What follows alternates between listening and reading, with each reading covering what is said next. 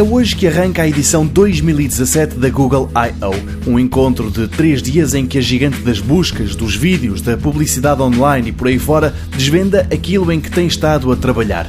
No ano passado houve grandes novidades, algumas já se transformaram em produtos bem-sucedidos na América, como o Google Home, mas para 2017, ao que tudo indica, o encontro não será assim tão estimulante. Para já, Ainda não há certezas sobre o que será mostrado, mas a próxima versão do Android não pode escapar.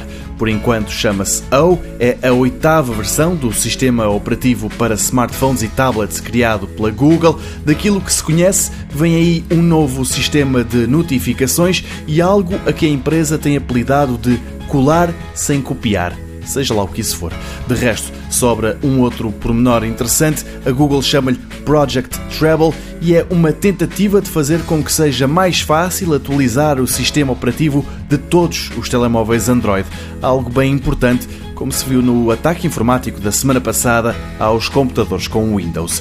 Estão prometidas novidades também para o Google Assistant, a inteligência artificial que vive dentro do Android e que até ver ainda não mudou a vida de ninguém. Depois, o Daydream, um sistema de realidade virtual que pode ser o centro das atenções, mas já no ano passado tinha sido o Android Wear para os relógios inteligentes também. Sobra o Android Auto, uma variante deste popular sistema operativo a pensar nos carros. A Volvo e a Audi já anunciaram que estão com a Google no projeto. Nada de muito estimulante, portanto, mas isto são rumores. Pode ser que mais logo a Google surpreenda e até tenha novidades interessantes para dar.